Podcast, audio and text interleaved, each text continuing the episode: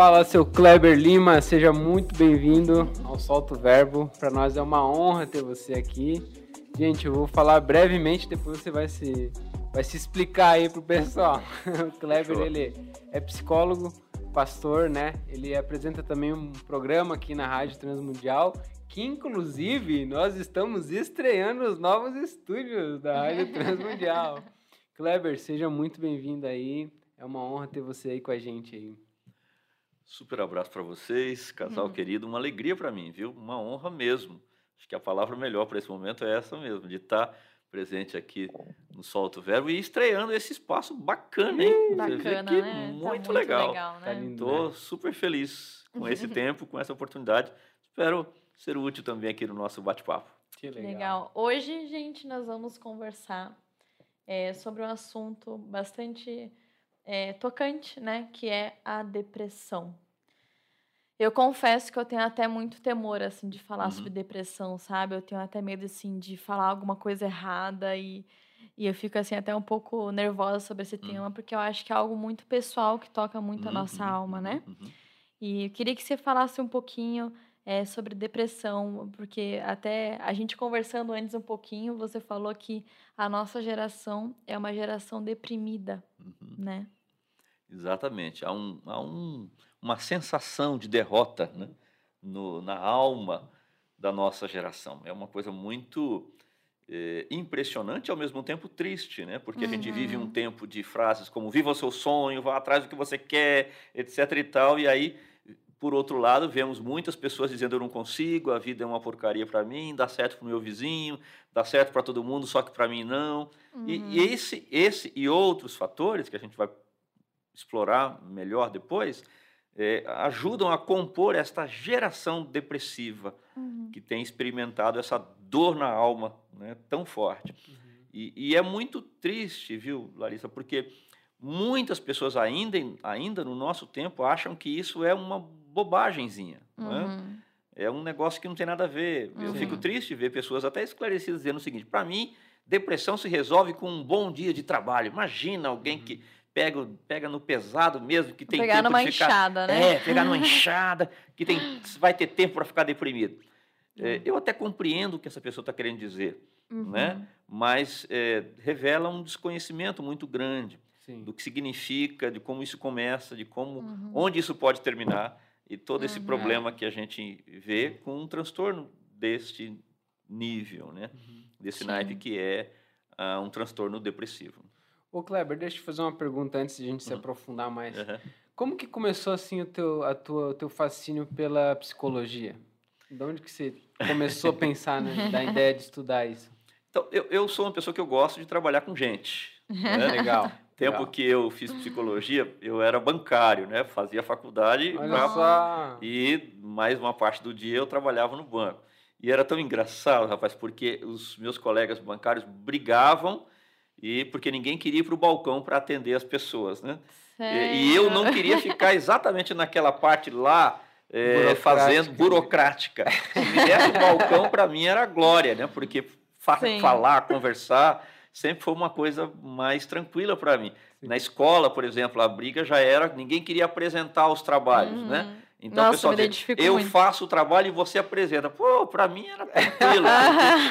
eu, eu, eu conheço alguém que era igualzinho. Nossa, eu sou igualzinho, é, então. igualzinho. Então... Até hoje eu tenho dificuldade para escrever mais trabalho, né? Até ano passado, o professor meu, eu falei, olha, por favor, me deixa eu gravar um vídeo uhum. explicando a matéria. Eu explico tudo da matéria para você, mas não é. me deixe escrever um trabalho, por favor. Daí ele deixou. Aí eu peguei, fiz um vídeo, mandei para ele, ganhei consegui ir para lousa, sabe aquele negócio que todo mundo tem medo, né? Sim, Vem aqui, sim. você aqui. Nossa, eu amava mim, também. Isso era glória, né? Uhum. É, então, é, cuidar de gente, ouvir pessoas, né? Uhum. Sempre foi uma coisa legal para mim. É, você já falou, eu sou pastor, né? Uhum. E, e, eu queria ser pastor desde a minha adolescência, por causa Sério? da minha experiência com Deus. Assim, era uhum. muito, foi muito forte e eu queria que isso fosse real para mim. E aí meus pais, não, você vai precisar fazer uma faculdade antes. Eu falei, então psicologia. Meu pai era advogado também, né? E ele falava, então filho, vai ser advogado, é uma, uma profissão mais consolidada, tal, uhum. acho que te dá mais chances de, de, escolhas. Mas eu queria, não, pai, eu quero trabalhar com gente, quero trabalhar que com legal. pessoas. Então um pouco disso, do fascínio, Sim. tem a ver com isso. E eu fiz o curso de psicologia pensando nas possibilidades que isso me trazer, mas com muita satisfação. Né? De trabalhar tanto a psicologia ela abre uma série de leques, né? Trabalhar Sim. no RH, trabalhar em escola, trabalhar em hospital, eu gostava de todos, né? mas é, a clínica me dá mais oportunidade desse contato próximo, que é uma coisa Sim. que para mim é bem satisfatória. É tão precioso, é, né? É, é. Ô Kleber, e depois agora ainda estamos vivendo a pandemia, né? Uhum. Mas a pandemia sim aumentou drasticamente, né? É a depressão, a ansiedade, né? Mas você também já falou que já vem de uma geração deprimida, né? Uhum. Por que que tu acha, assim, que a gente está vivendo essa, essa geração tão deprimida, ainda mais a pandemia ressaltou ainda mais isso, né? A pandemia acentuou muito todos esses medos, esses, essas interrogações da alma né, humana. Né? Então, a pandemia trouxe essa percepção da morte muito para perto da gente. É, então, né? você abria, você precisava ficar em casa. Né? A maior, maior parte né, das pessoas não tinha opção de, de, ficar em, de não ficar em hum, casa, né? salvo sim. alguns profissionais que tinham que sair mesmo. Mas quem pôde ficar, ficou. E aí você então ia na rede social. Era um tal de meu tio morreu, meu pai, meu filho, meu não sei o que tal. Tudo isso traz a morte. Todos nós sabemos que vamos, um dia vamos, nosso cronômetro sim. aqui vai zerar. Sim. Todo a única certeza que temos é, é da morte. Exatamente. Uhum. Cronômetro, uma hora, a sua senha chega. Todo mundo tem essa. essa é, é, exatamente. Só que é, uma coisa é você saber que tá, um dia vai chegar. Outra uhum. coisa é saber que você tá com esse negócio perto. Tá aqui, olha, o seu vizinho, olha, o fulano. É. Então, é, isso tudo acentua estes medos. Né? Uma das coisas que acontece conosco e que a gente tem muita dificuldade de lidar são com os medos da alma, uhum. né? são com os medos do coração. A pandemia trouxe isso para perto, né? uhum. né? para mais perto. Sim. E, e, então acentuou. Há uma, um, houve um crescimento exponencial. Né? Boa parte dos psicólogos que eu conheço não tinham mais horário disponíveis. Uhum. Caramba. É. Aumentou muito o trabalho muito, de vocês. Muito, né? muito. Até por, pelo fato de poder atender remotamente. Sim né, porque não tinha outra opção, não sim, dava para ir para consultório. Então, eu, eu me lembro de chegar no momento que eu estava atendendo pessoas do Japão, da, da, Espanha, dos Estados Unidos. Por quê? É, você atender remotamente é a mesma coisa de você atender uma pessoa que está aqui do lado. Né? A pessoa pode estar em qualquer lugar. Sim, né? sim. Então, vinha pedidos de todo lugar. Por favor, me ajuda, me ajuda, me ajuda. Então, é, isso foi muito é, acentuado. E eu ouvia dos, de colegas terapeutas o mesmo tipo de relato, assim, todo uhum. mundo dizendo, olha, está muito forte. E a gente observava mesmo o sofrimento emocional de tantas pessoas, né? o luto muito presente, né? Uhum. muito presente. Agora, fora isso, você tem questões é, que são pessoais, né? mas mesmo sendo pessoais, elas são em escala é, geracional. Eu, eu não tenho tanta informação ainda sobre outras gerações, mas eu realmente acredito que na história a nossa geração é a que tem o maior contingente de uhum. pessoas deprimidas, de histórico de, de depressão, né? uhum. por uma série de fatores. Mas trazendo essa lente um pouco mais para o aspecto pessoal, o que, que acontece com a depressão? Primeiro, eu preciso entender que depressão é uma angústia sem causa aparente. Uhum. Uma pessoa que perde uma pessoa querida né, e fica ali aquela semana, aquele mês chorando e tal, uhum. ela não está deprimida, ela está de luto. Uhum. Sim. Sim. Né? É, aquele, aquele sentimento de tristeza, de saudade, parece que você foi amputado uma parte do seu corpo. É, ela tem uma, ela tem aquela dor tem nome, digamos assim. Sim. Uhum. Aquela dor tem nome. Já para um deprimido não. É, ele tem um estado de angústia que ele não sabe muito da onde é. Uhum. Por que, que ele está assim? Né? Por que, que ela está é assim? É desesperador. É, exatamente, isso, né? isso, é desesperador. Então, de uma maneira simples, até a gente pode definir que é uma angústia sem causa aparente. Uhum. Mas nós sabemos que ah, essas dores emocionais elas estão ali presentes, né? uhum. né? E quase sempre elas têm um vetor que dispara. Que vetor é esse que dispara? É algo chamado injustiça. Hum. Injustiça. Nossa. São as injustiças que hum, são guardadas no coração. Ah. Uh, então, o que, que nós temos em primeiro lugar? Uma formulação aí nesse processo de, de, de consolidação da, da depressão, de que este vetor ele alcança o coração e fere o coração. Então eu não sei o que fazer com isso. Uhum. Tá? Eu Eu não, não sei o que tenho fa- controle disso, né? Exatamente, eu não tenho controle. Uhum. Né? Aquilo está guardado no meu coração. Aliás, às vezes eu não tenho nem a, a percepção daquela, daquela injustiça. Eu não, eu não me lembro que ela aconteceu. Então Nossa. ficou só a sensação. O fato eu não me lembro. Nossa, Por exemplo, uma criança que tem uma experiência de dor emocional muito forte, há uma chance grande que ela não venha se lembrar disso. Mas ela tem uma Porque sensação. bloqueia, né? Exatamente.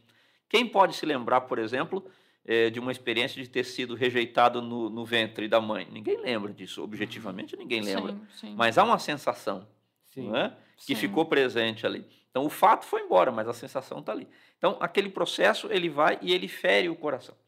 né? Ele fere o coração. Sim. E aí, o passo seguinte é essa mente, porque a nossa mente, ela sempre trabalha para socorrer o coração. Entendi. Entendeu? Então, a mente, ela quer ajudar. Que legal. Como é que ela quer ajudar? Ela quer buscar razões. Por que, que isso aconteceu? Mas eu não entendo por que que tá... Então ela busca razões. Ao mesmo tempo, ela está atrás de soluções. Tá, então vamos fazer o seguinte. Né? É, Então, a mente ela vai atrás de alternativas. Uhum. Quando ela não consegue também é, essa resposta para o coração, o que, que acontece com ela? Ela entra no modo inquietação. Aquela Sim. mente inquieta, né? aquela mente que está sempre. Aí o que, que nós Uhum. temos aí? Nós temos um outro transtorno associado que é a ansiedade. Estão Uhum. muito ligados Então, os dois. são né? muito. é, tem uma interface grande entre os dois. Né? Uhum. Então, essa mente inquieta, ela está demonstrando essa questão Uhum. da depressão. Agora, a depressão, ela evolui, né? E ela se, ela se caracteriza, digamos, classicamente, quando eu jogo a toalha. Às vezes eu estou em luta no meu Hum. Coração, Eu sabe? ia mesmo fazer essa pergunta. É, é, eu estou em luta, eu estou em luta, a vida não está legal, eu não tô, aconteceu aquele fato, aquele negócio, a injustiça, a minha mente. Mas chega um momento que eu digo, não aguento mais, eu jogo a toalha. Aí sim, Hum, aí sim é você tem o quadro depressivo. É Ah, aquela hora que a pessoa diz, não quero mais comer, não quero Sim. dormir, não quero nada. né? loucura, né? Então é aquela hora que ela paralisa. Então, a partir daí, claro que, a que isso tem graduações, né? Sim, Uhum. sim. mas efetivamente é quando começa o transtorno Sim. depressivo propriamente dito. Em 2010 é, 2019, é, eu passei por síndrome do pânico, né? Aham. Era muito doido, assim, porque eu tinha várias palpitações no peito, e como É. eu já tive vários casos de infarto na minha família, eu achava que eu tava Uau. infartando, né? Aí eu, o Eric me levava pra UPA e não sei o quê, Aham. chegava lá, né, eu, tipo, fiz eletro, um monte de coisa, não achava nada. Aí fui diagnosticada com síndrome do pânico, né? E pra mim foi uma loucura, assim. Uhum. E aí eu lembro que depois eu, é, eu comecei a ficar muito depressiva. Só que eu sempre fui uma pessoa muito alegre, muito, Uhum. né, muito pra cima, muito a sanguínea e não sei o quê. Mas muito inquieta, né? Aham. Carregava muita ansiedade, assim. Aí depois também que eu fui entender o quanto a ansiedade tá ligado com a depressão, né? Isso. Hum. E era muito estranho, claro, porque, tipo assim. Claro que eu, eu conseguia ver que tinha várias coisas que estavam me fazendo mal Uhum. naquela época. Mas muitas vezes não era algo específico, como tu Uhum. falou. Eu Uhum. simplesmente acordei um dia Uhum. e, tipo, o mundo tava em preto e branco. Sabe? Foi simples, era, é, é isso. E aí, e eu, eu já escutei, tipo, as pessoas falando que realmente o mundo ficava preto e branco, mas eu nunca senti isso Uhum. tão, tão forte pra mim, Uhum. sabe? Eu simplesmente parei de ver sentido, sabe? Uhum. Ah, meu cara, não faz sentido essa vida. Não faz sentido a minha vida. Esse negócio aqui também não faz sentido. Isso aqui também não faz sentido. E eu comecei a questionar tanto, tantas coisas, assim, eu não conseguia ver mais sentido em nada, assim. Aham. Aí, quando eu percebia, tudo eu tava achando ruim, sabe? Uhum. Isso que era, até hoje eu fico pensando, não, será que foi isso que me deixou depressiva? Será que foi aquilo? Será que foi aquilo? Mas agora você falando, até Uhum. consegui perceber melhor. Era um, um conjunto de coisas, mas que ao mesmo tempo eu não conseguia enxergar o que, que era, mas também não era. É, é uma confusão mental também, eu sim, acho, né? Sim, sim. E, e- esse negócio da injustiça que tu Uhum. falou, eu me identifiquei muito, porque na época É. nossa, era, era muito assim, eu só conseguia eh, pensar em justiça, as, as injustiças do mundo. Uhum. Assim, eu ficava assim perplexa de ver toda a injustiça que havia no mundo, Uhum. a maldade do ser humano, a mal, eh, injustiças na minha família, injustiça em várias questões. E eu pegava tanto aquela dor pra mim, Uhum. sabe? Eu não conseguia mais assim, às vezes até focar na minha vida. Eu só pegava todas as dores do Uhum. mundo E de tanto pensar nas injustiças, eu ficava muito depressiva. Uhum. Nossa, mas. É, exatamente, porque isso provavelmente doía lá dentro do seu coração, é, Uhum. experiências mesmo que aparentemente externas, né? Sim. Mas elas impactavam você é, de uma maneira bem pessoal. Por quê? Aquilo, Sim. na verdade, a injustiça, eu gosto de pensar nela como se fosse um espinho. Imagina um espinho de uma rosa que você Uhum. quebra lá e engole aquele negócio, né? É, imagina, deve ser uma coisa horrível. Você engolir, ela sai furando você lá por dentro. Mas em algum momento ela encaixa lá e fica lá. Né? Tá lá. Você não lembra. Isso aconteceu quando você tinha 5 anos, quando tinha 8, tinha 10, não lembra. Só que um determinado movimento que você fez, aquele espinho que está lá, mexeu lá e Hum. tocou. Então, é a injustiça, então, que parece. Você diz, mas o que que isso aqui tem a ver com isso aqui?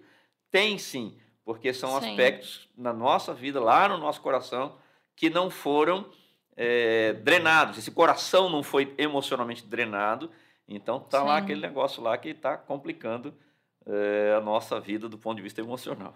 Sim. E nesses últimos tempos, assim, você você percebe algum padrão, assim, que se repete nos atendimentos? Por exemplo, assim, ah, eu percebo que muita gente tem depressão por conta desse fator aqui. Tem algum fator, assim, que ele é mais relevante, que ele se destaca mais no meio dessa procura, assim? Ah, então, eu acredito que as maiores dores da vida são as dores familiares, Família, Uhum. né? né? Nossa, demais. Então, eu ouço muito isso. Eu não posso acreditar que meu pai não me ame. Não posso acreditar que minha mãe não quer meu bem. Como é que é isso? Né? Mesmo que você tenha a mãe dizendo, mas eu Sim. amo meu filho, eu amo minha filha, mas ela não acredita nisso. Aí a gente entra em outras né, Sim, questões, porque a- essa comunicação emocional dessa família está tá problemática. Né? Uhum. É, mas, focando na sua pergunta, essa questão é, de base afetiva mesmo, né? Uhum. Não sou amado. é, Não que é sou uma amado. base, né? É, isso é muito comum. Um segundo aspecto tem a ver com a questão do, da- do sentimento de desvalorização pessoal. Nós vivemos num mundo que a marca da competitividade tem sido impressa cada vez mais. Nossa. Ok, então você Demais. entrou. Ainda mais com as redes sociais, É, né? exatamente. Então você entrou na melhor faculdade da sua cidade. Todo mundo, sua família está super feliz, fala: "Nossa, aquela, aquela faculdade é demais". Tá, então você vai para a classe. Mas aí na classe não basta apenas fazer parte daquela faculdade, você precisa ser, então estar lá no top 3 dos alunos que são os melhores. Uhum. Então, quem é o 3 diz, mas por que, que eu não sou 1? Né? Ah, e assim vai. Mas quem é o principal aluno daquela faculdade, há, há toda uma estrutura dizendo para ele o seguinte: o que, que adianta você ser o principal aluno da sua classe, da sua faculdade, se a outra faculdade que tem um aluno melhor do que Nossa. você? Essa questão da competição, ela está muito presente nos nossos, nos nossos dias. Então, uma sensação de desvalor muito forte. Uhum. Eu não tenho valor. Né? Eu não tenho valor. Sim. E aí você começa a se auto, autodesprezar também, né? desprezar. O que, que é isso? Onde é que isso vai levar a gente? Na autorrejeição. Minha vida é uma porcaria, minha vida é não sei o quê, tudo que eu faço dá errado. Então, Nossa. eu me rejeito. Eu, eu, nem é o outro. Chega num ponto em que eu estou me rejeitando. Então, isso é muito presente Sim. no, no, no consultório, né?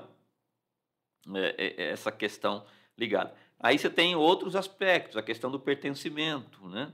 Hum. É, isso é muito. né, não- eu não me reconheço nesse lugar. Eu chego na minha no, no- no encontro de família, estão lá meus primos, mas parece que ninguém quer falar comigo. As pessoas não querem. Então, Uhum. isso é outro tema. E hum, citando mais um, a questão do, da autoridade, né? É, essa relação difícil com a autoridade é sempre uma coisa é, também muito presente. Ah, porque meu pai, porque minha mãe, porque não sei o quê, eu fui para a escola e o professor. Uhum. Então, são temáticas muito comuns, Uhum. né? é, na dinâmica é, do consultório, são dores emocionais né, que estão muitas vezes presentes e que as pessoas nem sempre conseguem lidar com elas bem, Uhum. de forma saudável. E como tu falou, né, que existem vários estágios da depressão, né? Uhum. Como que você consegue, então, diagnosticar, não, essa pessoa que está passando por uma, uma tristeza muito profunda ou não, agora ela realmente está em depressão? E quais são os, assim, os, os graus de depressão, assim? É, hoje, os estudos têm sido muito interessantes e cada vez mais ricos nessa área. Né? Então, já se concebe a ideia de que, o, que a depressão, que antigamente era só aquela é, aquela coisa que não tinha nada a ver, ah, é só uma, um chilique, só... Bom, não, hoje está catalogado, é um, o transtorno depressivo, ele tem ele faz parte de um pacote maior chamado transtornos de humor. Uhum. Né? Uhum. Então, há alterações que a gente então vai identificar. Hoje, você tem os códigos, tem o Código de Saúde Mental, inclusive, que vai trazer toda essa caracterização. Agora, os estágios, eles estão muito ligados a esta é, paralisação que o transtorno vai, vai é, produzir. Então, a pessoa que está num grau já no pico aqui, ela vai ficar completamente paralisada mesmo. Então, ela é aquela pessoa que está num grau severo. Então, você tem, o que, que você tem? Você tem graus, basicamente aqueles três, um grau leve, uhum. moderado e severo. Né? O leve, ele está lidando com aquela dor, ele está lutando contra uhum. ela, ele já está uhum. num quadro depressivo, aquele negócio está ali, né? A vida já está preto e branco para ela, mas ela sabe que tem que cuidar do filho uhum. pequeno, sabe que não tem jeito, tem que ir para a faculdade, uhum. tem que trabalhar, e ela vai lidando, e aquele estado de angústia está muito presente.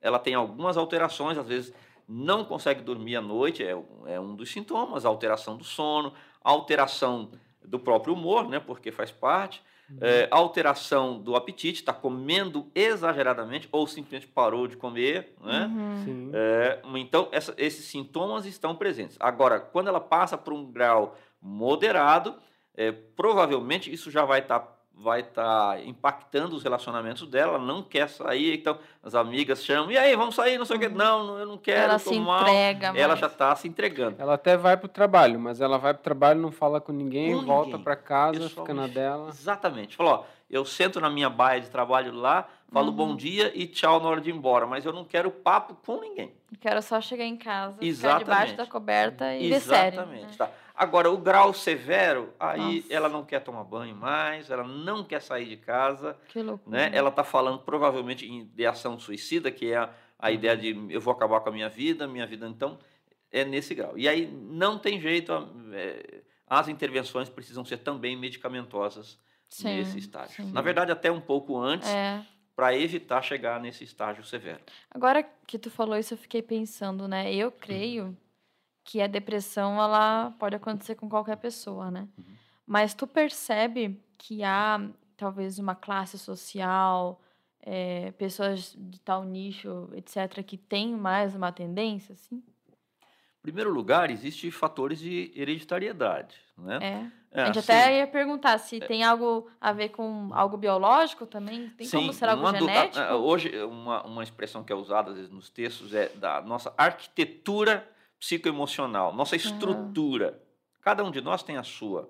Algumas podem ser mais propensas a, a, a um desenvolvimento de um transtorno depressivo, outras menos. Né? A maneira como nós, como a nossa mente funciona, o nosso neurofuncionamento, né? É, tudo isso é pessoal. Né? Você pode ter dois irmãos gêmeos, um ter uma característica mais para um lado, outra mais uhum, para o outro, um sim. ter mais disponibilidade, mais disposição para desenvolver uma, um transtorno depressivo e outros, outro menos. Uhum. Né?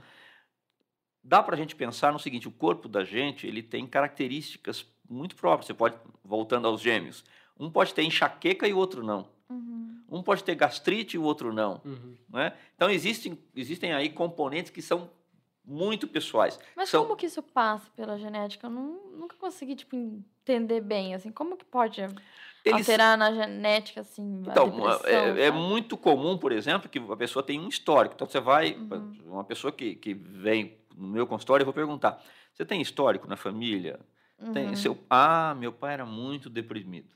Né? Ah, eu me lembro Mas é mais uma genética, tipo assim, biológica, química, ou é mais, tipo assim, porque ela foi criada naquela casa, daquele jeito, ela se apegou àquele modo de viver, agora ela vive do mesmo modo que ela foi ensinado a viver. Então sabe? vamos lá, tem todos os fatores. Tem o aspecto orgânico, uhum. orgânico, que passa mesmo, que cada um de nós tem uma, uma herança uhum. orgânica. Existe, e com isso a gente vai colocar nessa, nessa gavetinha aí, nós vamos colocar aspectos hormonais, uhum. tá certo? Uhum. Então, por exemplo, funcionamento da tireoide. Quando uma pessoa me procura, eu vou sugerir para ela uma série de exames clínicos, que é o médico que vai uhum. fazer. E provavelmente o médico vai pedir exames de tireoide. Por quê? Sim. Às vezes o mau funcionamento da, da tireoide pode estar gerando uma depressão dela, nela, que é uma depressão endógena. Uhum. Não, não tem a ver com o fato de que foi demitido, que foi, não é uma, não é uma Sim. angústia de natureza psicoemocional. Às vezes o organismo dela está fora do lugar, Uhum. entendeu? Uhum. Sim. E aí resolveu, tomou a questão da tireoide, pum, resolveu. Eu, eu até já vi pessoas, né, que foram tratadas assim com ah, anos com remédio de depressão, né? Hum. E aí de- foram depois descobrir que tinha hipotireoidismo. Aí começar a tratar a tireoide, aí melhorou. Então, E aí percebeu que todos esses anos, assim, não, não era tanto a, a- sobre o remédio de depressão, mas era mais a tireoide, né? Tá, então você tem os aspectos orgânicos, né? Uhum. Vamos colocar. Você tem a, a, a questão psicoemocional, que tem, eu vou até chamar de neuropsicoemocional, parte neurológica, a parte psíquica tem a ver com a mente de cada um de nós, como a nossa mente se organiza, e a parte emocional, como é que nós lidamos com as nossas Uhum. dores. Percebe que é uma sincronia que pode Sim. é, que ela é complexa. Agora, você falou de uma coisa importante, a maneira como essa pessoa foi educada. Às vezes eu tenho na minha dinâmica familiar um tipo de comportamento é, que vai modelando a família. Vamos pensar aqui, criar uma imagem. Né? Vamos imaginar que o nosso vovô lá atrás fosse uma pessoa que, quando fosse contrariada, podia estar à festa de Natal, se ele fosse contrariado, ele largava todo mundo, dizia: Eu não quero mais saber de vocês e ia embora. Uhum. Uhum. Ok. Então, então tinha um vovô que era muito explosivo e que ele ia para casa, ia para debaixo do cobertor e ficava lá. O que que aquele comportamento estava fazendo? Estava ensinando para os filhos Uhum. e depois para os netos um tipo de atitude, um tipo de resposta diante de uma situação de Tá. contrariedade. Uhum. Então, alguns daqueles, uns sim, outros não, iam fazer coisas semelhantes ao vovô. Talvez um em Uhum. dez, talvez três em dez, a gente não sabe, a gente não dá para ter esse Sim. tipo de. Mas a- a- o ambiente também é, pode ser um fator que vai modelando o comportamento. Então, eu estou aqui, aí, minha, por exemplo, alguém da minha família diz: Nossa, mas você faz igual o vô, você fica Uhum. bravo que nem ele, não sei o que. Tá. E eu posso até ter convivido pouco com esse vô. Mas é, há uma linha histórica na minha família que me ajudou é, a absorver um pouco daquele comportamento e foi aprendido, foi um comportamento aprendido. Que loucura, Interessante. né? Teve algum caso, nesses casos mais extremos, que, que a pessoa já desistiu, já tá só em casa e ela foi te procurar, assim. É, que você pode abrir, assim, claro, sem citar nomes, né? Mas compartilhar, assim, como é que foi um caso, assim, que começou e tava trevas, não conseguia ver luz nenhuma. E aí vocês começaram a conversar e a pessoa, e hoje ela tá, assim, outra pessoa? Tem alguma história, assim, que você consegue compartilhar com a gente? Hoje se fala muito é, num um trabalho de equipe, né? Que a gente Uhum. chama Legal. de multidisciplinar, né? Então, eu, eu como terapeuta, eu preciso entender também que há um lugar importante para fala, né? Uhum. A pessoa precisa ser ouvida, sabe? Tem muito, a pessoa quer ser ouvida. Uhum. Então, o fato de você parar e dar atenção para ela 100%, dizer, me fala, como é que está você? Me fala do teu coração. Então, isso é importantíssimo, mas eu preciso reconhecer que há outras questões, outros elementos que precisam fazer parte desse processo de cura, Uhum. ok? Então, eu vou dizer para ela, olha, você, nesse momento, você precisa de um acompanhamento médico.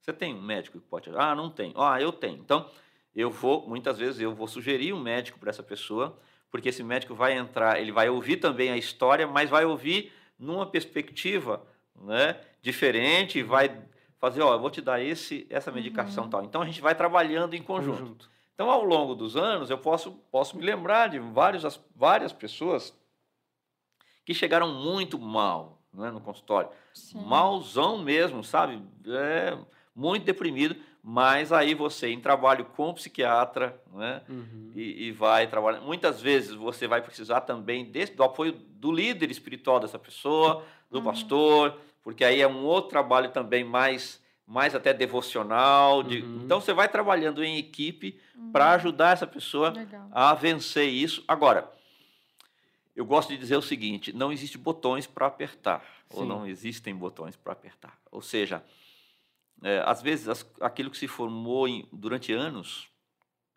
A gente não tem um botãozinho, né? E hoje nem é Uhum. mais botão, né? É touchscreen, né? É. É, para mudar tudo, é só passar o dedo. Então eu mais. sempre digo, olha, é, você aprendeu algumas coisas na sua vida que agora você, nós vamos levar um tempo para você desaprender. Então, Uhum. o primeiro, o- a minha primeira, meu primeiro movimento é apagar o incêndio. A Sim. pessoa está muito Uhum. deprimida, muito Uhum. deprimida. Eu preciso ter tempo com ela, às vezes, mais de uma vez na semana. Eu preciso do, do, do psiquiatra entrando com a medicação apropriada. Às vezes, o líder espiritual dessa pessoa também. Então, nós vamos trabalhar em equipe para isso. Então, apagou o incêndio, tá. Mas aí eu tenho questões na alma que precisam ser alcançadas, né? Primeiro identificadas, depois eh, reaprendidas, né? Uhum. Tem que aquele comportamento X tem que sair e outro deve ser adquirido. E isso leva tempo. né? Então eu, eu tenho pessoas que caminham comigo há bastante tempo e que elas vão então aos poucos aprendendo a lidar com aquela situação. Porque alguns dos cenários que ela enfrenta não vão mudar. Se ela, por exemplo, dizia: "Ah, eu era feliz quando meu pai era vivo". Bom, o pai não vai voltar. Hum. O pai não vai voltar. Ah, porque minha mãe não me entende, meu pai que me entendia, etc e tal. Então nós vamos ter que trabalhar nessa reconstrução, Uhum. né? Sim. Nessa reconstrução. Então o pai não vai voltar. Você vai aprender a olhar, lembrar desse pai de uma maneira branda, amorosa. Algumas vezes vai Uhum. chorar, vai chorar, tá? E faz parte disso. Sim. Mas vai aprender, vai redimensionar. Como na nossa casa que a gente arruma os móveis ali, isso aqui, eu vou tirar Uhum. essa mesa daqui, colocar na nossa mente a gente precisa fazer isso também Uhum. colocar as coisas no devido lugar para aprender eh, a lidar. Agora, há pessoas que são mais rápidas, há pessoas que são mais lentas, e isso não há certo nem errado, Sim. vai depender do Sim. ritmo de cada um. Ô Kleber, e nessa sua experiência, teve alguém assim que você acompanhou que não saiu vivo? Graças a Deus eu nunca tive nenhum episódio né, de Que suicídio. Uau. Não, não tive. E, e isso me deixa muito feliz. Uhum. E, sim, e agradecido, porque eu vou dizer, o nosso, eh, nossa humanidade fica Nossa. ali com. A gente fica, sabe, com o coração na mão. Capaz os psicólogos É, entrar em é, depressão. porque É, é, fica com o coração na mão, porque é uma Sim, nossa. responsabilidade muito grande. Imagina. É uma responsabilidade muito Nossa. grande. Sim. né? Eu já lidei com experiências, hum, hum, como pastor, eu já lidei com pessoas que foram eh, nessa, nessa linha e, e tiraram a própria vida, Nossa. mas que não tinham a ver com doença emocional. né? Mas como Hum. terapeuta, não tive até hoje, graças a Sim. Deus, espero, espero nunca ter. É um Eu- sinal que o trabalho está sendo É, bem feito, né? Agora eu me lembro de até uma, uma, uma, uma história assim que a gente brinca, que a gente ri, mas a vontade é quase de chorar, né? Eu conheci uma pessoa que me disse uma vez, ah, eu fiz um curso de terapia tal, agora não é um curso livre, né? Aham. E que começou a fazer alguns atendimentos, né? Falou, mas o problema é que agora eu estava com dois pacientes, mas os dois se mataram semana passada, então agora não estou com nenhum. Disse, Meu "Meu Deus. Meu Deus, piada pesada. Então ela falou, eu estou com zero pacientes agora. Eu falei, eu estou muito chateado. Ai, É, a Deus. gente brinca e ri, Nossa. mas essa é uma responsabilidade muito Sim, grande, sim. porque é, você está trabalhando com o que há de mais profundo, de mais sério. Há muitos segredos da alma que a pessoa nunca abriu, nunca teve É, né? coragem de abrir, e ela precisa ter é, essa segurança, essa confiança ali para fazer isso, né? E Sim. aprender a lidar com aquela dor, às vezes, que é, né, tem a ver com coisas profundas, um abuso, um negócio que é muito Sim. difícil. Sim. São experiências, às vezes, difíceis de ser relatadas. É. A pessoa não consegue dizer na primeira sessão, na segunda. Quantas vezes eu atendi essa pessoa, uma pessoa por semanas, meses, até que ela fosse capaz de dizer alguma coisa, ela trouxesse para o processo um negócio que mudou toda, todo o cenário. Você fala, ah, agora faz sentido. Agora. Mas aquilo estava tão guardado na alma dessa pessoa que ela, ela vai para a terapia dizendo, eu quero resolver tudo, mas nisso aqui eu não quero mexer porque é um negócio. Uhum. Então, agora, é libertador quando ela consegue trazer isso à tona Uhum. e, e olhar para aquela dor, né? Olhar para aquela dor e dizer, tá bom, dor, e agora? O que, que eu vou fazer com você? Hum. Né? É libertador para ela. né? Nossa. Sim. Eu ia fazer uma pergunta. é, Assim, agora mais voltado para os pais, né? O nosso público é um público mais jovem, né? Uhum. Mas às vezes os pais também ouvem, né? O podcast, da- vão ver o que, que os Uhum. filhos estão ouvindo. Uhum. Como que um pai pode perceber algumas coisas que o filho está passando, assim, para dizer eu acho que o meu filho não tá legal. Eu acho que ele precisa de uma ajuda a mais. Uhum. Como que a gente pode perceber isso? É, cada pessoa, e isso vale para um bebezinho, para uma criança, um adolescente, um filho adulto, tem o seu ritmo. Você sabe como é que é essa pessoa. Você sabe quando, como é que ela chega em casa, né? Eh, como é que ela se comporta. E aí você, o pai observa, a mãe observa que houve uma quebra nesse ritmo. Então, poxa, já faz três dias que está chegando da escola diferente. Né? É, as abordagens também mudam. Né? É, Para cada pai e mãe, né? Fala, e aí, filho, tudo bem? A resposta, se eu for um adolescente, vai ser tudo. né? Então, eu às vezes mando uma mensagem para os meus filhos, né? E, e, aí, tudo bem, filho? A resposta é S. S ponto. S. É ok, S. Ou N, né? Sim. Então, é, os pais sabem esse ritmo do filho. E aí é importante que o pai e a mãe estejam realmente observando. Porque às vezes também o pai já chega, a mãe já chega, já, ele já Uhum. está lá dormindo, não sei o quê, ou não tem essa rotina de observação, ele pode perder Uhum. é, é, percepções importantes para a vida dele. Né? Então, a- essa- esse, essa- esse adolescente mudou o ritmo, ele está percebendo que é uma coisa é, diferente. Eu acho que é sempre bom ter esse tipo de, de, de aproximação, de conversa, né? Uhum. E aí um pouco das diferenças. As meninas, elas são mais verbais, Uhum. Muito mais. muito mais verbais. Então, é, o que as meninas, quer dizer, é a mãe ou o pai, né? Quase sempre com as meninas, então, vai ser a mãe. Fala, e aí, filha, o que está acontecendo? Percebendo que você está meio tristinha? O que está acontecendo? As meninas querem que a mãe, então, pare de fazer o que ela está fazendo. Sente com elas e ouça. Mesmo que elas digam, ah, não quero falar. Ah, mãe, não adianta falar porque você não vai entender. Né? E tarará, elas querem falar. Mas se a mãe tiver um tempo ali, tá bom, filha, então vamos ficar aqui assistindo um filminho com você, mas a mãe quer falar. Se tiver um pouco mais de jeito Uhum. e tal, vai sair coisas que podem ser úteis. Às vezes, a mãe, e aí, mamãe, papai, não queira tirar tudo da primeira vez, Uhum. tá bom? Vai puxando o fiozinho com calma, porque às vezes a- o filho fala uma coisa e para aquilo que ele falou, a mãe faz 10 perguntas. Né? Aham. É, eu quero Deixa resolver o problema na hora, É, né? Não, mas aí que você está me falando é preocupante. Eu vou chamar então seu pai aqui, eu vou não sei o quê. tarará, tarará. Uhum. Mamãe, vai na boa. vai na boa, vai Uhum. conversando. É, por quê? Porque o filho muitas vezes ele está dando, é, ele está ele tá dizendo uma coisa aqui para ver como é que você vai reagir para ele poder dizer a outra e assim vai. Então Uhum. vai com um pouco mais de tranquilidade, Sim. mas com objetividade. Já os meninos não, os meninos são menos verbais. Como é que eles funcionam? A mentalidade masculina quase sempre é fazendo alguma coisa juntos. Tá? Então, se há alguma possibilidade, filho, vamos comigo ali em tal lugar? Se ele falar sim, pronto, maravilha. Então, você está indo levar na escola, você está indo fazer alguma coisa. Né? É, Eu gosto de um autor chamado Gary Ezel, ele fala do pai, né, dando, dando um exemplo americano, ele fala, abre a tampa do motor do seu carro, vai lá trocar o óleo, não sei o quê, e chama o seu filho adolescente para trocar com você.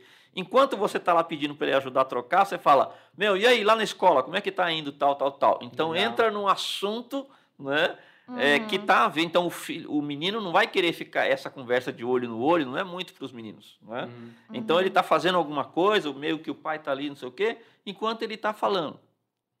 É, é, muitas vezes Legal. é assim que acontece, mais com os filhos homens. Mas o que é importante, o pai e a mãe estarem observando como é que está esse ritmo dele. Está mexendo muito no ritmo do sono, da Uhum. alimentação. Pô, tá... muitas vezes o filho tem mais fome em determinadas épocas da vida, né? Os meninos, as meninas é, têm mais fome. Mas não, mas é, tá, tá, tá, tá meio fora. Tem outros fatores que eu posso observar. O humor dele está muito alterado, a, a fome, né? O apetite, o sono, outras coisas, né? Não quer sair com os amigos. Tem alguma coisa que está me dizendo que, alguma, que algo está fora do lugar? Eu preciso ir atrás disso. Ô, Kleber, e outra dúvida que eu também tenho, né? Eu já conheci, tipo, algumas pessoas que é muito doido, eu não sei muito bem explicar, mas que tem um certo amor pelo sofrimento, assim. Tipo, eu acho que é tipo, tem uma. É igual uma síndrome, acho que é Estocolmo? Estocolmo que fala que é. Uhum. Acho que é, né? Que você, tipo, você, digamos, é sequestrado e em determinado momento você começa a se apaixonar pelo teu sequestrador, né? Aham. Então, eu, eu meio que percebo em algumas pessoas que, tipo, elas têm uma depressão e elas começam a gostar disso. né? E, e eu já percebi que tem até algumas, algumas pessoas que têm isso desde crianças. E eu acho isso um tanto quanto surpresa, assim, sabe? Como, como que surge isso? Por que, que isso acontece, assim? Então, você sabe que é, mesmo as dores e as dificuldades da vida, elas têm os seus ganhos. A minha esposa, por exemplo, brinca dizendo que é o seguinte: olha, um dia feliz. Ela sempre foi assim, ela é, continua sendo muito inteligente e sempre as, as, notas dela sempre foram ótimas na escola, Uhum. né? Então ela dizia assim: um dia feliz era o dia que eu estava com febre, que minha mãe dizia: tá bom, então hoje você vai ficar em casa. Aí eu ficava assistindo programa de televisão e minha mãe fazendo bolo para mim, levando pipoca na, no sofá enquanto eu assistia. Sim. né? O que, que é isso? Um ganho. A gente chama isso na psicologia de ganho secundário. Então a pessoa está deprimida, mas Ah. é, como ela está muito deprimida, ela ganha atenção extra, ela Uhum. ganha algumas coisas extras e isso se torna Talvez um- é uma carência, alguma coisa. é, e isso se assim. torna reforçador, não é? Aham. Então é, algumas coisas acontecem e às vezes ela nem ganha nada externo, tá? É ganho dela mesma, ou seja, ela sente é, uma autocomiseração, uma pena de si mesma, de ficar Uma autopiedade, né? uma autopiedade dizendo, tá vendo, olha. Então, aquela aquele sentimento forte de autocomiseração, de autopiedade se torna para ela reforçador. Internamente, ela justifica muita coisa que ela sofre e passa na vida, porque é assim mesmo, as pessoas não gostam de mim. Então, ela, ela, ela justifica isso, ela explica Mas é doido você gostar disso, né? Porque eu fico. Tipo assim, eu, eu acho que na adolescência eu passei um pouquinho por isso, Uhum, assim, eu uhum. lembro que eu ficava no Tumblr, assim, Uhum. no Pinterest, né, pesquisando coisas de, de depressiva, não sei o quê, e gostava só das músicas depressivas, não sei o quê, e, e um amor, assim, pelo sofrimento, né, e eu não consigo muito bem hoje entender por que isso, sabe? É, há pessoas que têm uma personalidade é, Mais mais, melancólica, mais né? melancólica. É. Então, os músicos, né? Aham. Tem muita música bonita hoje que nasceu desses momentos de, de, Sim, de, de bad. de- de bad, né? Exatamente. Então, pessoa, aquela música que ele tá lá com seu violão e chorando, aquela olhando para as estrelas, por que, que você não me ama e tal. E saiu uma Aham. coisa legal, saiu uma poesia linda, saiu um quadro sensacional. E os artistas têm muito isso, é? Sim. De, de um pouco dessa personalidade mais melancólica. Ok, isso é ok. Sim, sim. Né? Não há problema nisso. Mas como não se entregar? Então, né? é, aí que tá. Eu acho que, que o ponto fundamental é a pessoa perceber isso. a Hum, nossa é, né? consciência. Eu preciso aprender a perceber os meus gatilhos. Uhum. Né? Dizer, opa, opa, pera um pouquinho só. Tudo bem. Eu me aceitar é ok. Eu perceber que eu tenho os minhas, meus limites é ok e tal, mas começar a curtir né? É, Uhum. o meu sofrimento, isso não é ok. E não somente isso, sabe? Eu acho que é tão precioso quando nós temos alguém para quem a gente pode dar algumas liberdades. Então, Uhum. é, vocês dois podem um chegar para o outro, ó, uma hora que eu estiver exagerando, você me ajuda a lembrar, a me trazer, por coisa. Sim. Eu estou dando essa liberdade para você, pode ser? Entendeu? É, isso é joia, eu acho que isso é legal. É, essa semana eu respondi uma pergunta para o nosso programa que era assim: é, eu, eu me sinto muito é, retraída nas minhas conversas. Não, se eu vou numa festa, eu não gosto de falar, etc, Uhum. etc e tal. Se eu tenho um amigo bacana, uma amiga bacana, né, que para quem eu posso dar essa liberdade de quando eu for numa festa, eu tô me treinando. Então, ó, eu, hoje eu quero falar pelo menos com três pessoas, tá bom? Porque o normal é essa Hum. pessoa entrar, entrar e sair da festa, não, falar com ninguém. Sim. Eu quero falar com pelo menos três pessoas. É, depois da festa, eu vou perguntar para você é, como eu fui, para você me avaliar. Você pode me ajudar? Eu acho que é um treino bacana. Legal. Não um é mais treino. um treinar, então. Exatamente. Quando, então, porque aí o outro tem a liberdade de dizer para você: Ó, eu ainda acho que você. Você Sim. falou com três pessoas, mas, meu, você trocou três frases. Ok, isso já é Sim. vantagem, mas vamos aumentar para a próxima vez? Você falar cinco frases? Eu Sim. preciso ter alguém para fazer esse bate-bola comigo. Interessante esse negócio de dar a liberdade, né? Porque a gente Isso. vive numa geração que onde eu não posso mais discordar. Isso. Eu Meu não posso Deus. mais te confrontar, né? Isso é. Eu lembro até uma vez, assim, uma pessoa que eu tinha uma certa intimidade e eu, eu observei que ela tinha um amorzinho pelo sofrimento dela. Aham. Toda vez que eu ia perguntar como é que ela tava, ela...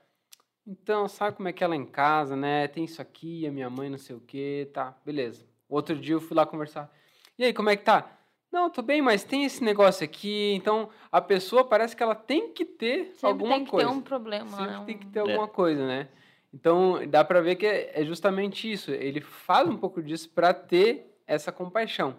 Até que um dia eu cheguei para ele e falei: Fulano, você já percebeu que todas as vezes que eu vou perguntar como é que você tá, você nunca tá bem? Sempre tem alguma coisa que não tá bem. E eu acho que aquilo ali foi meio que um, um É. tapinha assim, mas para ele, poxa, cara, será que minha vida é tão ruim assim? Sabe? Uhum. E eu lembro no período que a Lari estava com, com ansiedade, assim, uma, uma das coisas que a psicóloga falou para ela é, é o seguinte: chega no final do dia e faz um caderninho de gratidão. Isso. Nossa, Começa a botar no muito, é. papel. Bota Demais. no papel. Tem, tem até que voltar a fazer isso. É, Nossa, isso é muito legal. E, e não eu, faço por preguiça, eu mas comecei a faz fazer diferença. também depois que ela fez, e eu também tava meio bad, assim, né? Porque tu só consegue ver coisa ruim. Eu É lembro que eu só via coisa. Eu não conseguia mais ver coisa boa, sabe? Tudo É. era ruim. É. Até uma dica para quem tá assistindo aí: pega um caderninho que tá lá parado e É. começa a escrever, né? Final do dia lá. O que, que teve de legal? Poxa, hoje eu almocei. Hoje eu almocei aquele bife que eu gosto, né? Que sejam coisas simples, né? Mas quando a gente coloca todas. Hoje eu as- respirei. Exatamente. quando você coloca tudo as coisas boas, Nossa. parece que aquela coisa ruim que aconteceu, ela até fica pequena. É, no meio de tanta coisa É boa, né? E aí a gente entra num lance que eu queria que você comentasse um pouquinho, que, que parece que falta para nós hoje, que é o lance do contentamento, sabe? Parece que nem você falou, quando eu sou o primeiro, eu quero ser antes do primeiro, quando eu sou o terceiro, eu quero ser A o gente segundo. é muito É. ingrato, é uma, É. uma geração muito ingrata, né? É, eu nunca estou contente, assim. Como assim? Como as pessoas podem começar a entender que a gente Ah, Pode falar, desculpa. tem o que agradecer, a gente tem o que viver, Até sabe? essa questão da felicidade, né? De Uhum. sempre vir, ah, quando eu tiver isso, eu vou ser feliz. Quando eu emagrecer, eu vou ser feliz. Quando eu comprar um apartamento, vou ser feliz. E a felicidade nunca chega. Tipo, Exatamente. nunca, nunca, nunca eu sou feliz. Nunca eu sou contente, né? Uhum. Eu gosto de pensar na- no contentamento como sendo um filho da gratidão. né? Legal. Ah, eu, eu vou aprender, e, e isso é um aprendizado, eu aprendo a viver contente. A gente tem o apóstolo Paulo falando lá em Filipenses 4, ele fala isso. Eu aprendi viver contente em Uhum. qualquer situação. Ele diz, eu sei passar fome, Uhum. deve ter passado uns perrengues assim altos, né? Nossa, como- imagina. sem comer e tal, e sei estar numa mesa que tem tudo. Falou, eu sei ficar contente tanto de um jeito quanto do outro. Isso é um aprendizado. A E gente a não maturidade, nasce. né? É, exatamente, essa é uma palavra-chave, maturidade. Porque não é uma coisa que eu nasci sabendo. Tudo bem, tá? Uhum. Tem umas pessoas que são mais easygoing, tá? Que são mais de boa, tal. Tem, Sim. tem. Outras menos, tá? Geralmente quem é mais sistemático, quem gosta mais de organizar ali, ele não vai ser tão easygoing assim. Ele vai querer primeiro deixar a coisa tudo né, quadradinha, bem arrumadinha, bem trarará. E às vezes as coisas não estão. O perfeccionista, ele sofre porque ele quer É. ele quer que tudo esteja ali perfeito. E essa é perfeição escravidão. não vai acontecer. Uhum. Então, o contentamento é você lembrar, dizer o seguinte: olha, eu fiz uma lista de cinco coisas para hoje, consegui fazer três, graças a Deus, ainda bem, Legal. as outras duas vão para amanhã. E não aqueles, pô, que porcaria, minha vida Nunca é uma droga, nunca fazer consigo tudo. fazer os cinco Mas eu coisas. acho que é uma disciplina. Uhum. Porque eu acho uma das coisas que eu mais luto na minha vida é com o perfeccionismo. Uhum. né? E eu lembro até de eu sempre ver coisa ruim, sempre reclamar e sempre só conseguir ver Uhum. coisa ruim, né? Como tu falou, da listinha, né? aham. Nunca tô boa o suficiente e tudo mais. Aí eu lembro que, tipo, eu falava uma vez pro meu psicólogo, meu Deus, cara, eu não aguento mais o perfeccionismo, porque é uma escravidão. É. Tipo, uma escravidão. Ele falou uma vez assim pra mim, Lari, tem algumas lutas que a Uhum. gente talvez vai lutar pra vida inteira. Isso mesmo. Mas tenho lutas que eu luto até hoje, ele falou. Mas Uhum. cada vez que eu volto pra elas, eu volto um pouco mais forte. Uhum. E eu percebo muito isso na Uhum. minha vida, sabe? O perfeccionismo eu já vejo que eu já consigo lidar muito melhor. Mas claro que eu volto e meia, eu tenho resquícios disso. E é um desafio pra mim, tipo, me contentar, sabe? Porque constantemente eu tô, ainda mais com as redes sociais, a gente constantemente tá nas redes sociais. E é difícil contentar. Então, pra mim, eu percebo muito que é uma disciplina. Tipo, eu tenho que escrever o que foi bom no meu dia. Eu tenho que parar e olhar, sabe? Senão, se eu for me deixar levar, eu só vejo coisa ruim, sabe? Isso mesmo, isso mesmo. Eu gosto de pensar na que você falou em maturidade. Eu, eu muitas vezes falo no consultório da curva da maturidade. Curva da maturidade não é uma rampa que você está aqui, amanhã você está aqui, depois da manhã você está lá. Não, Hum, ela é aspiralada, né? não, legal. Então, se a gente pensar, você está aqui, Aí tem, amanhã o dia pode ser muito diferente. Então você tem aquela, aquela quebra, mas quando você, a própria curva do crescimento aqui leva você um pouco mais alto do que você já teve. Uhum. Né? E quando você cair de novo, a sua queda já não vai ser tão baixa como essa, ela vai ser um pouco. Então você tem um movimento de crescimento, mas numa dinâmica de humanidade. Né? Uma dinâmica de é, poxa vida, eu não sou anjo, eu sou um ser humano, né? Uhum. Sou um ser humano e vou vivendo essa batalha de crescimento, de, ma de maturação né? nas minhas emoções, nas minhas relações, na minha fé. É, na... E até aceitar isso é difícil, né? Exatamente. Tipo assim, para mim aceitar que, calma, Larissa, você nunca vai ser perfeita, nunca, a tua vida nunca vai estar 100% perfeita. Para mim, é, já foi muito difícil me encontrar nesse lugar, sabe? Pensar, meu, a minha vida nunca vai ser perfeita, sabe? Como eu queria que fosse, mas nunca vai ser. Né? É isso aí. Minha esposa me ajuda, sabe, Larissa? Porque eu gosto da perfeição também, eu gosto de fazer a coisa certa. e às vezes ela me ajuda muito e eu vou dar uma dica para quem está nos ouvindo aqui uhum. sobre essa questão da perfeição. Ela fala assim: ó, oh, cuidado com o pontinho preto no lençol branco. Então isso me ajuda, porque às vezes o lençol tá tão bonito, né? Branquinho, uhum. mas tem um negocinho preto ali. E só olha é, o, e você, o olho da gente parece que já vicia, né? Já vai direto uhum. naquele já pontinho preto. É, mas isso aqui. Então, aquilo que você falou do amigo, né? Uhum. Isso, isso, mas o que vem depois do mas, muitas é. vezes, é, é, que é o problema. Então eu preciso lembrar, olha, é, eu sou amado, sou não sei o quê, tarará, tarará, tarará, mas eu preciso ter cuidado com esse mas. Esse mas, ele é legal quando ele se torna um desafio na minha vida. Uhum. E não quando ele é, se torna um motivo de é, depreciação, de rejeição. Uhum. E, e, aí, para a gente está falando de depressão, né? De depressão também. Uhum. E, e, eu também acho que é muito do treinar os olhos. Uhum. Porque eu percebo, né? Quando você só uhum. consegue olhar para o pontinho preto, em todas as áreas da sua vida vai ser assim, né? Tipo. É você até gosta de você, hum. mas tem o teu cabelo que, cara, se o teu cabelo não tá uhum. bom, tipo assim, você por inteiro não tá bom, uhum, né? É. Você tem ali uma namorada, uma esposa, não sei, né, o teu parceiro e tudo mais. Aí ele, ele, você gosta dele, mas tem isso aqui que você não gosta. Você coloca todo o teu olho é. naquilo, ou no teu trabalho, ou em, em, tudo assim o que for, você só consegue olhar para aquele negócio. E eu creio que quando você olha muito para uma coisa só, Parece que ela fica enorme. É, você né? acaba querendo meio que se tornar aquilo, né? É. Ah, eu, hoje eu estou triste. Mas eu não sou triste. É, eu estou é. assim, né? É, é. Você não, não é porque você hoje teve um dia ruim que a tua vida é ruim. Acho que as pessoas elas tendem muito a generalizar, não, porque tá tudo ruim. É, eu lembro da idealização, tem... né? Então, é. idealizar, eu idealizo o meu casamento, eu idealizo uhum. a minha profissão, idealizo a minha igreja, idealizo os meus amigos. E aí, essas, há uma batalha, porque frustra, isso né? aqui que é ideal, esse casamento aqui é perfeito, e o meu não é. E aí eu comparo um com o outro, uhum. então joga fora isso. Né? E, e, vai por aí, nessa questão da idealização, o império da idealização. Desse dá um filme. Tem uma. Tinha uma orientadora de estágios na nossa faculdade, uhum. Débora Ramon, né? E ela tinha no, na sala dela um quadro de uma mandala, se eu não me engano. Uhum. E ela tava, não tava pintado tudo, estava uma parte pintada. Quando eu vi aquele quadro, eu fiquei, gente do céu, ai meu Deus, alguém pinta o resto desse quadro, sabe? Uhum.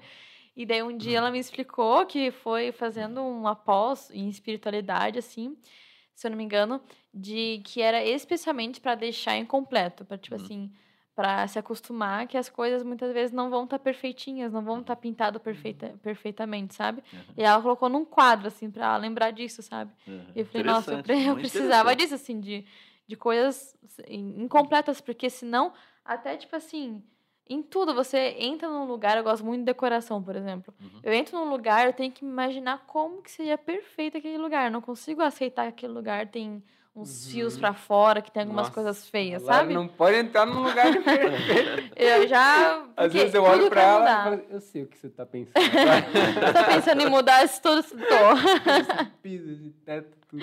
Mas é, mas é exatamente isso, né? De, de é. aceitar que a vida não é perfeita. Exatamente. Né? É. Aceitar Exatamente. a imperfeição, né? Ô, Kleber, e como que a gente, então, consegue é, ajudar quem tem depressão? Vamos lá. A gente, é... como um familiar, um amigo. amigo é. é. A primeira disposição deve ser a de ouvir. Né? Eu às vezes a gente tem uma pessoa que a gente está vendo que está sofrendo. Uhum. É, eu ouço dos meus pacientes, às vezes, relatos assim. Ah, então, minha vizinha chegou para mim e falou assim, sai dessa vida, não sei o quê, não sei o quê, e me deu um sermão. Só que aquele, aquele, sermão me deixou pior do pior. que eu estava. Uhum. Porque eu me senti, além de tudo que eu já tenho, culpada por não fazer o que ela uhum. me. Sim. A grande eh, questão é nós sabermos ouvir. Eu estou vendo que você não está legal esses dias. É impressão minha ou, ou, ou de fato você não está bem? Uhum. Talvez a pessoa diz, é impressão sua. Ok, essa fala dela quer dizer alguma coisa. O uhum. que, que eu entendo dessa fala dela? Estou dizendo, primeiro, que ela não está querendo falar sobre o assunto. Está uhum. dizendo, fica longe. E eu posso dizer, tá bom, uh, mas deixa eu dizer, se você em algum momento quiser conversar, eu estou à disposição. Tá bom? Para a gente conversar. Acho que. Eu gosto muito de conversar com você. Você é uma pessoa é, que me faz bem.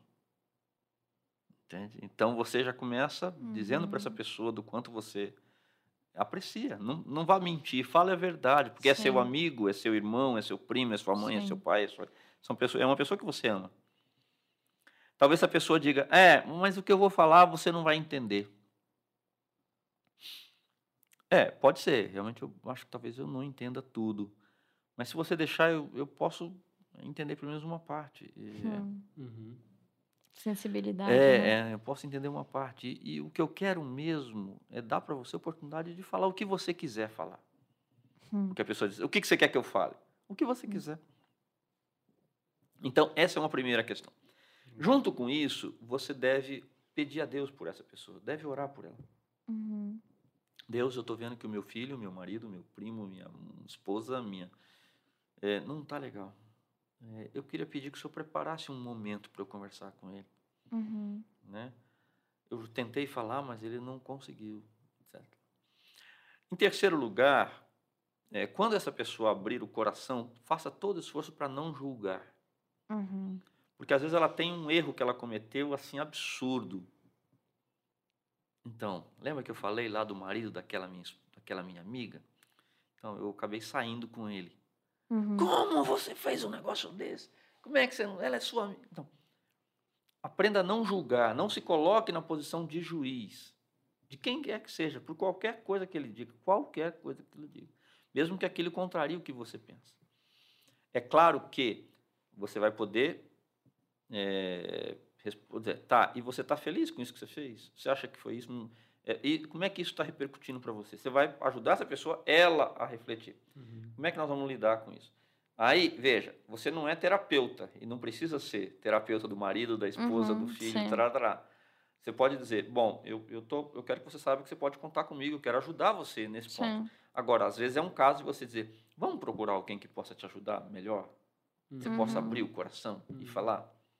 Né? Então, você faz a ponte para ajudar essa pessoa que está em sofrimento emocional. Né? Que está em sofrimento. Lembrando sempre que, às vezes, a gente tem até certa curiosidade de ver, tá, mas eu quero entender o que está acontecendo lá dentro. Uhum. Eu vou, às vezes, mexer em questões do coração que eu uhum. mesmo não vou saber lidar. Né? Então, eu, eu, eu entendo o meu limite. Veja, eu trabalho como terapeuta, mas eu não sou terapeuta dos meus amigos. Uhum, é claro que eu estou pronto para ouvi-los quando eles querem me falar. Mas eu, chego, eu tenho aquele limite sim. da pessoa. Ela chega até ali, né? Chega até ali, ela quer falar até ali. Às vezes é o caso do marido, da esposa. Não, mas eu sou seu marido, eu sou sua esposa, você tem que me contar tudo. Né? Não, há questões que ela deve, ele deve ter a privacidade de falar com alguém que não é uhum. pai, que não é parente, que não é familiar, sim, que não é sim. amigo tão próximo para ela ter liberdade de falar o que, que, deve falar, como uma pessoa que sabe ouvir e que sabe conduzir. Então, saber ouvir, orar por essa pessoa e se colocar numa posição de auxílio, né? Eu acho que são pelo menos passos é, iniciais importantes para ajudar essa pessoa uhum. que está em sofrimento emocional. Uhum. Legal. E, existe uma uma integração assim da, da parte espiritual com a parte psicológica, né? Como que você acha que a, essa parte espiritual, a relação com Deus também, como que a pessoa pode começar a praticar algo que possa ajudar Porque ela? Porque tem assim? muitas pessoas que falam, né, que depressão é falta de Deus, né? ouço muito isso, falando depressão é falta de fé, Uhum. né? Você não está confiando em Deus. Tá, o Uhum. deprimido ele pode ter uma crise de fé como o não deprimido Sim. também. Não Aham. tem a ver com a depressão. Né? Agora, ele, a depressão pode acentuar a, a crise, uma crise espiritual? Pode, mas essa crise já estava lá, ela só aumentou. Uhum. Entendeu? Só aumentou. Agora, eu vou, eu vou usar a seguinte comparação, tá? Imagine que a gente está trabalhando, você está fora de casa há semanas, quem sabe meses, trabalhando, trabalhando, trabalhando. Nessa hora, tudo que você quer é voltar para sua casa, deitar na sua cama, Uhum. colocar a sua cabeça no seu travesseiro, né? Que tem já a marca da sua cabeça, que a fronha que tem já o seu, seu cheiro, Uhum. é tudo que você quer. E quando você tiver, depois chegou, tomou banho, colocou seu pijama, não sei o que, lá, deitou na sua cama, você, ufa, que delícia, que bom estar na minha casa. Todos nós, seres humanos, fomos criados por Deus. E nós não vamos nos sentir completos se não voltarmos para o nosso lugar de descanso, para o nosso lugar eh, em que a gente se sente em casa. E o lugar onde a gente se sente mais em casa não é na nossa casa apenas, mas é nos braços de quem nos criou. É aquele abraço com Deus. Você diz: ufa, como é que eu não voltei para casa antes? Como é que eu não, não, não, não voltei para esse abraço antes?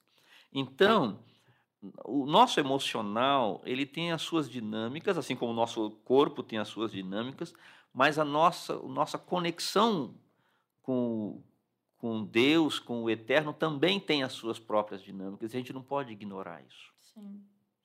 É, eu acho que o grande erro do ser humano é quando ele diz: eu me resolvo, eu me basto. Pode deixar que isso aqui eu resolvo. Eu vou Hum. pegar um monte de livro, vou pegar um Nossa. monte de coisa, vou pegar. E eu me resolvo. Por que, que você tem que se resolver sozinho? Hum.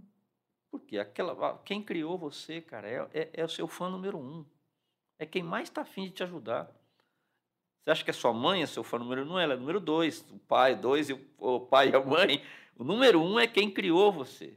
Quem trouxe você à vida. Quem está realmente, que conhece você desde antes de você nascer. E que vai com você até o final da linha. Então, dá uma chance para Deus. Busca Deus. né? Deixa Ele ajudar você. Um dos salmos favoritos que eu tenho é o Salmo 42. E o Salmo 42, ele tem um diálogo interno fantástico, que eu sempre recomendo. Ele diz assim: Imagina, o salmista ali, não, nesse caso não é Davi, né? É um dos Uhum. filhos de, de Coré. Ele diz assim: é, Por que, que você está abatido, ó minha alma? Por que você está tão inquieta dentro de mim? Então ele está conversando com ele mesmo, dizendo: Pô, alma, o que está acontecendo aí? O que está pegando aí?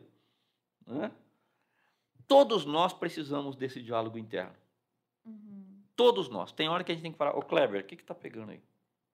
Mas em seguida ele, ele completa dizendo, e ele está falando para ele mesmo, dizendo, espera em Deus, pois é, espera em Deus, pois Ele é a sua esperança. Pois ainda o ajudará, auxiliará, se a frase é mais ou menos assim. Ou seja, ele dizendo para ele mesmo, ô Kleber, o que está pegando? Para em seguida dizer, meu, confia em Deus, cara, vamos lá, Uhum. coloca a sua fé em Deus. Então, eu acho que isso fecha um ciclo de estabilidade, Legal. né? Porque se você fica só no emocional, fica faltando um Sim, pedaço, Exatamente. né? Se você Sim. fica, você vai para o espiritual, isso isso completa um ciclo, Uhum. porque você se conecta com quem Uhum. te criou. Sim. Eu sentia muito isso, assim, na época com síndrome do pânico, né? Junto ali a depressão. Tipo, por mais que eu, eu tinha o Eric do meu lado, sempre me apoiando, sabe? Sempre tentando me ajudar da melhor forma. Por mais que eu, a- eu pesquisava muita coisa sobre depressão, eu assistia muita coisa, lia muita coisa, sabe? Mas mesmo assim, faltava algo, sabe? Uhum. Faltava algo pessoal, tipo assim, faltava realmente um criador assim falando com a Larissa, sabe? Aham. Sem sem o Eric, sem sem ninguém, só a Larissa em si, né? E eu achei muito legal que você trouxe os salmos, né? Né? Porque se a gente for ler os salmos, os salmos é, ele é muito rico porque são os salmistas, né? A maior parte deles era o rei Davi. Eles, tipo assim, é uma expressão, eles vomitando, assim, É, para é. Deus um monte de coisas, né? Eles É. desabafando e colocando para fora, realmente, que a gente precisa colocar é. para fora, né? A cura É. quando a gente coloca para fora, né? E eu lembro que eu me sentia muitas vezes é, com vergonha de Deus, tipo assim, nossa, eu penso tal coisa de Deus, o que, que ele vai achar de mim, Uhum. sabe? Aí eu lembro que uma vez, assim, na, na aula da faculdade, comecei, assim, do nada a pensar em muita coisa, muita coisa na minha cabeça e, e pensava muito mal de Deus, sabe? Como que Deus permitiu isso aqui? Cara, como que Deus pode fazer isso daqui, sabe?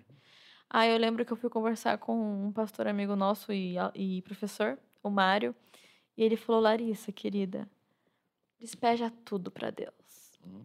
Fala para Deus. Coloca para fora tudo o que você sente sobre ele, sabe? Uhum. Fala: Deus, eu te detesto, sabe? Eu lembro que eu fui para casa chorando aquele dia. Eu entrei no meu quarto, assim, eu dei um berro, sabe? Eu falei: Deus, eu te detesto. Uhum.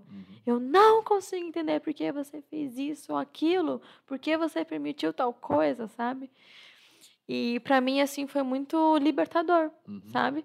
Porque ao mesmo tempo antes eu tinha medo assim de, ai, o que que Deus vai pensar de mim? Só que ele já sabia. Uhum. Ele já sabia sobre meus Uhum. sentimentos, ele já sabia, né? E a gente tem, às vezes, pai e filhos, a gente tem algumas Uhum. brigas, né? Uhum. E, e não há nada que eu já não sentia que ele não soubesse Uhum. Uhum. né? E eu falar aquilo, só que foi igual o salmista, né? O salmista, muitas vezes, ele começava a falar, tipo assim, Deus, eu não entendo por que você fez isso, porque não sei o que. Ele começava meio, oh Deus, e ficar meio revoltado. Aí ele vai indo, ele vai é, orando e tudo mais, e Deus vai acalentando o coração dele. No final ele começa, Deus, é tudo sobre você, sabe? Me, me perdoa, me faz Aham. seguir, me faz ver a esperança em ti. Uhum. Eu lembro que foi muito essa experiência, assim, eu comecei a minha oração, tipo, Deus, eu te detesto. E no final eu tava tipo, Senhor, me perdoa, sabe? Uhum. Eu, igual Agostinho, Senhor, é duro te seguir, mas é impossível te deixar. Eu não Isso. tenho como te deixar. Pra onde que eu vou? Que Aham. vida que eu tenho além de ti, sabe? Eu vou- voltar pra aquela minha vida mesquinha que eu tinha, Uhum. pra aquela minha vida egoísta, eu não tenho pra onde ir, sabe? Uhum. Por mais que eu não entendo várias coisas, Deus, eu prefiro ficar aqui nesse lugar, sabe? Onde eu Isso. tenho o teu conforto, a tua esperança. E tem muitas coisas de lá que até hoje são dúvidas minhas, Uhum. Uhum. que eu, Deus não me respondeu, sabe? Uhum. E que eu ainda tenho dificuldade, que hoje eu já tenho, que eu já consigo eh, ser muito mais forte sobre Uhum. elas, sabe? Não me machucam como me machucava naquela época, mas que eu consigo ter mais confiança em Deus. Uhum. Tipo assim, eu não entendo, mas eu dependo. Isso. Eu decidi parar de tentar entender, porque na minha Isso. cabeça eu tinha que entender tudo, sabe? Uhum. Eu tinha que entender todo o sofrimento e tudo que Deus tá fazendo, sabe? Uhum. E ele, tipo, meio, Larissa, você não tem que entender tudo. Menos. Menos. sabe? Calma. Você precisa aprender a depender. Eu lembro que quando eu parei, então, de olhar os- o meu, o meu- de olhar, tipo assim, que eu precisava entender tudo e, e ter o controle de tudo, tipo assim, despejar meu controle para Deus e falar, Senhor, faz, sabe? Eu só quero viver, Senhor. Eu não quero mais ter o controle da minha vida, porque até agora, tendo o controle de tudo, isso só me causou ansiedade, depressão e a minha alma está toda abatida, né? E quando eu percebo quando você consegue realmente entregar esse controle, aí o Espírito Santo começa a fazer algo na sua vida e começa a te dar até um certo contentamento e começa a fazer algum sentido e você começa a depender mais de Deus, sabe? E eu acho que isso é libertador, assim, por mais que algumas pessoas podem não acreditar, sabe? Que ah, isso é bobagem, é espiritualidade, não sei o quê, depressão não tem cura, não sei o quê. Mas assim, eu creio muito que, que o nosso Criador conhece, sabe? E essa experiência também é única, né? Eu não tenho como fazer encaixar na cabeça de outra pessoa, mas eu posso totalmente afirmar que ela é real, sabe? Que ela hum, essa experiência com o Pai me sustenta nos dias, sabe? Nós nascemos sem controle de nada. A gente não determina a hora que vai nascer, do jeito que vai nascer, nada. Nós vivemos sem controle e vamos morrer sem controle. Mas, eita negocinho difícil, Nossa. porque o tempo inteiro a gente está chorando por causa dele. Né? É. Nós É. não sabemos se estaremos vivos daqui cinco minutos. Pois é. Não sabemos. Né? Entretanto, nos eh, tortura a alma saber que a gente não tem controle sobre algumas coisas que nós gostaríamos de ter. Isso que você disse é tudo. Deus, eu não tenho controle e eu quero reconhecer isso agora. Sim. E isso muda tudo na nossa vida. Muda. Então, o lugar de controlador, que é um, um lugar que eu aprendi a viver, mas um lugar que me traz muito sofrimento, eu posso viver como cooperador. Legal. Legal. Aí sim é um lugar de conforto e um Legal. lugar de produção, um lugar de realização. Por que cooperador? Porque Deus está agindo na minha vida. Deus está agindo uhum. na minha vida. E aí o meu trabalho é cooperar com Ele. Uhum. Naquilo é que Ele está fazendo. É não é mais controlar. Não é? Eu não estou mais controlando nada. Ele é o protagonista e eu sou o coadjuvante. Muito Durante muitos anos eu quis fazer uhum. o contrário. Agora, ele é o protagonista. Ok, senhor, então o, seu, a, a, a, o roteiro é seu, né? as câmeras estão no senhor, e aí, a hora que o senhor quiser, eu entro em cena. Sim. Isso muda tudo. Muda tudo. Muito bom. E, Kleber, o que, que se poderia, assim, é, finalizar falando para alguém hoje que talvez está assistindo e fala, poxa, eu acho que eu tenho depressão, ou eu, eu tenho depressão e está escutando esse podcast? É, quero voltar, quero dizer novamente o que eu disse antes, que é volte para o abraço do Criador. Hum. Talvez alguns de nós digam, não, mas eu tenho Deus assim, sabe? Eu, eu, eu, eu tenho Deus no meu coração. E aqui eu quero dizer uma coisa importante durante muito tempo, nós podemos pensar que temos a Deus. Mas o que vai fazer diferença é Deus nos ter. É Deus nos ter. É, pode parecer até a mesma coisa, mas não é. Quando eu tenho a Deus, então eu estou recebendo uma visita na minha vida. Né? Deus, então, ó, uhum. que legal que o senhor está aqui na minha casa, preparei esse quarto de visitantes aqui para o senhor. Uhum. E, então, olha, fica à vontade, se precisar de qualquer coisa, é só me chamar, eu estou no quarto ao lado e tal. Então, você uhum. tem a Deus recebendo ali na sua casa como um visitante, etc. e tal. Mas vamos pensar no contrário. Quando Deus tem você, é você que está na casa dele. É você que está, ele que vai falar para você, ó, oh, Kleber, que bom que você está aqui e eu preparei para você esse lugar. Então, é, passa a escritura da sua vida para Deus. Dizer agora, Senhor, é, eu quero que o Senhor me tenha. Né? Uhum. Deixa ele ficar no comando. Deixa ele ficar no comando e diz. Então vamos combinar que o senhor vai dizendo e eu vou seguindo, né? E não o contrário. Porque uhum. eu já vi uhum. que o contrário só me leva para trás e só me dá prejuízo. Uhum. Então Sim. eu quero fazer do seu jeito. E também, se o seu coração está sofrendo, peça a Deus, Deus, coloca alguém na minha vida. Deus pode mostrar para você um terapeuta, uhum. alguém que tem uma boa base de vida, uma boa compreensão sobre fé, que pode ajudar você, às vezes um conselheiro mas coloca alguém na minha vida que pode me ajudar uhum. a caminhar. Não caminhar sozinho, né? Não se entregar assim, né? Exatamente.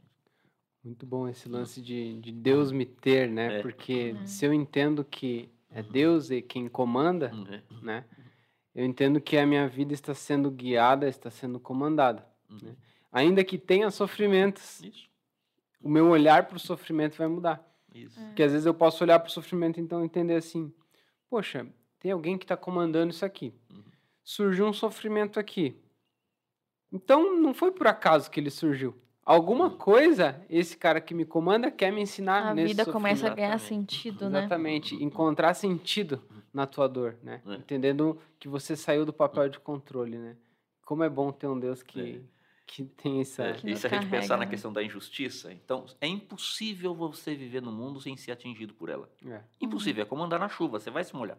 Agora, então a injustiça chegou na sua vida de uma maneira inesperada, de uma maneira que está machucando você, e você vai perguntar para o seu comandante, então, né, para o seu hóspede, porque agora é você que está na casa dele, é. e vai falar: Ó, oh, chegou isso aqui ó, na minha vida, o que, que eu faço com ela? Uhum. Então a dor está presente, uhum. a adversidade, a frustração, a chateação está presente, mas tem alguém para quem você pode perguntar o que fazer com sim, ela. Sim, Muito bom. muito bom, Kleber, muito bom estar Prazer com você mim. aqui. Que conversa preciosa. Que bom que isso pode ficar registrado, é. né? E eu já estou pensando em 200 mil cortes que eu vou fazer nesse podcast para cada um para uma situação específica. Obrigado. Eu Obrigado que agradeço. Mesmo. Super honra para mim. Muito legal esse papo da gente aqui. Muito bom. Que Deus continue te abençoando Amém. muito na sua jornada, que Amém. você possa continuar ajudando muitas pessoas, né? Isso é, isso é muito precioso, né? Amém. E a gente também ficou muito feliz com esse podcast, né? Muito bom. Prazer, Obrigado. Gente, obrigado por você que ficou até agora ouvindo a gente. Para você que está no Spotify, não deixa de seguir a gente. Para você que está no YouTube, não deixa de dar um joinha lá, de se Compartilhe inscrever. esse vídeo com alguma pessoa Exatamente. que você é, percebe que precisa escutar essas palavras, né? A gente às vezes acha que um compartilhar não é nada a ver, mas às vezes faz Pode muito fazer sentido, muita diferença, né? né? É. Gente, Deus abençoe uhum. vocês e até a próxima. Valeu!